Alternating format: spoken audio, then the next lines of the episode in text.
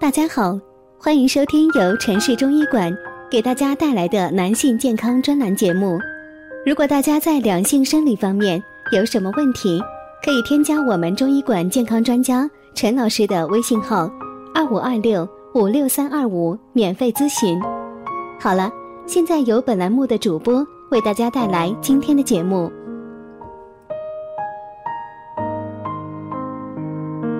我们这一讲的题目是：中医真的能治肾虚吗？为什么那么多人都不知道？我们需要明确造成肾虚的原因有哪些。部分患者属于先天不足，是自身遗传导致脏腑功能较差，这种通常难以改变。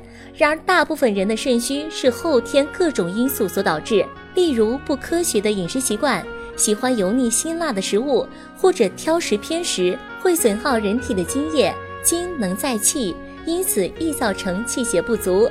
现在丰富的夜生活，或者迫于生存压力而长时间加班，导致睡眠时间不充分，进一步损耗了肾阴。另外，青少年与过去相比，接触到性知识的时间更早，方式更多，过度手淫与性生活均会造成精液丢失，导致肾精亏虚。肾虚有肾阳虚、肾阴虚之分。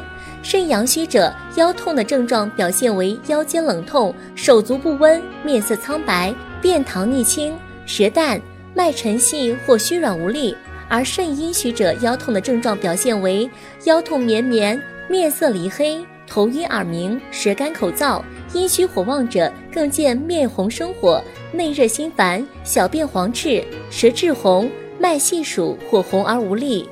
中药治疗肾虚一般要一两个月才有见效，这与患者的病情有关。轻者也许一个星期就有起效了。肾虚主要是通过正确的方法来调理，中药见效是比较慢的，要有耐心才行。在历代皇室医案中，保存最完好的是清宫医案。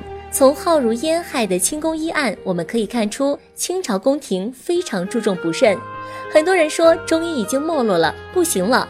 在科技水平这么发达，每样东西、每件事情必谈创新、必谈科学的经典，中医似乎那么的不合群，那么的跟不上时代。除了中医发展缓慢之外，中医人的不争气也成为中医受到质疑的关键。中医大夫恪尽职守，对症下药，才能真正令中医这一国粹得到延续和传承。今天的节目就到这里啦，朋友们是不是又有新的收获呢？如果大家在两性生理方面有什么问题，可以添加我们中医馆健康专家陈老师的微信号：二五二六五六三二五，免费咨询。